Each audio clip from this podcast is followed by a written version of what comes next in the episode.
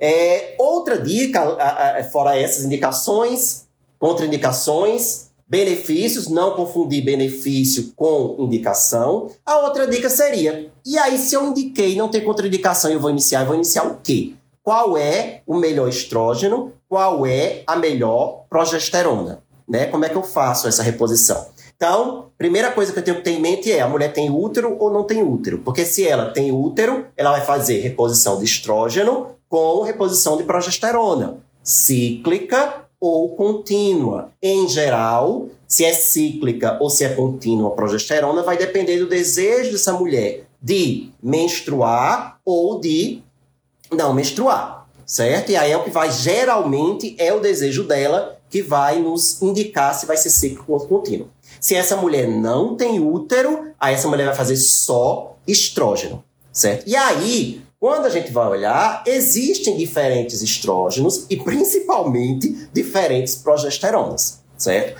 Qual é o estrógeno que a gente vai utilizar? O estradiol, certo? Esse é considerado o melhor estrógeno, ou 17-beta-estradiol ou o valerato de estradiol, certo? Ninguém vai usar etinilstradiol, que é o estrógeno presente nos anticoncepcionais, né? Eu estou falando aqui de terapia hormonal da menopausa, não estou falando de contracepção, certo? E existem, ou meio que existiam, né, os estrógenos equinos conjugados, que a gente praticamente não encontra mais para vender, mas, embora sejam opções, a gente sabe hoje que o estradiol e seja o 17 beta ou valerato é melhor que o estrógeno equino conjugado porque dá menos risco de dessa mulher ter algum fenômeno, fenômeno tromboembólico. Então, as, a opção mais segura seria realmente o estradiol certo? E aí, uma vez que você vai iniciar o estradiol, você vai escolher via oral ou via transdérmica. Se tiver alguma situação que contraindica a via oral, claro que você vai fazer a via transdérmica.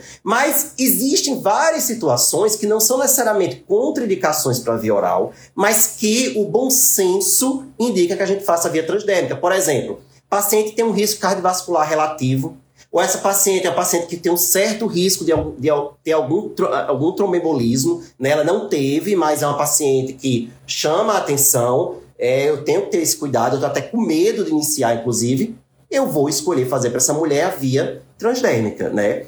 A via transdérmica, quando comparada com a via oral, ela é, as evidências têm mostrado que ela é menos trombogênica.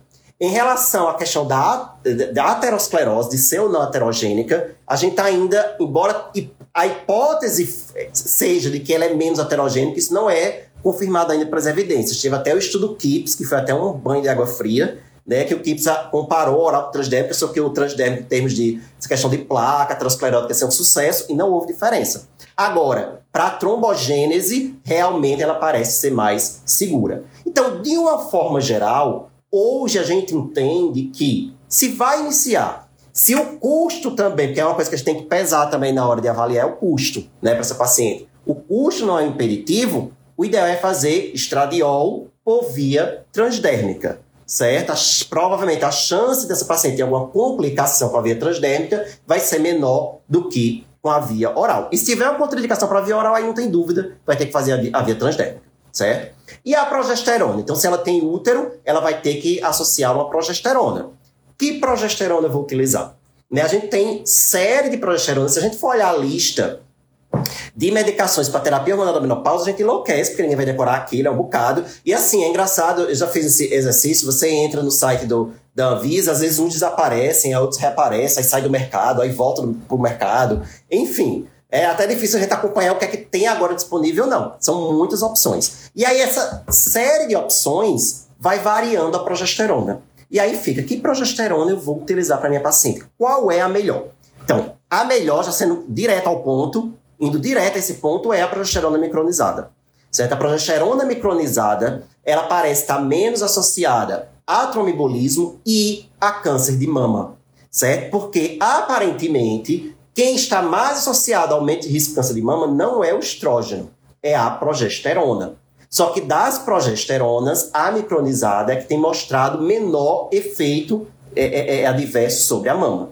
Então, o que a gente prefere é a progesterona micronizada. Infelizmente, não temos uma apresentação única, por exemplo, comprimido que tenha estradiol e progesterona. Ou uma via transdérmica que tenha estradiol e progesterona micronizada, né? Eu digo progesterona, progesterona micronizada. Não tem. Então a gente teria que fazer separado. Ah, faz estradiol por via transdérmica e toma ali o comprimido progesterona micronizada ou cíclico contínuo a depender do desejo da paciente. Então, em resumo, o que é que é o ideal? O melhor hoje em dia, que isso pode mudar também, mas hoje em dia, estradiol transdérmico com progesterona micronizada seria o ideal para eu repor, fazer a terapia hormonal da menopausa da minha paciente.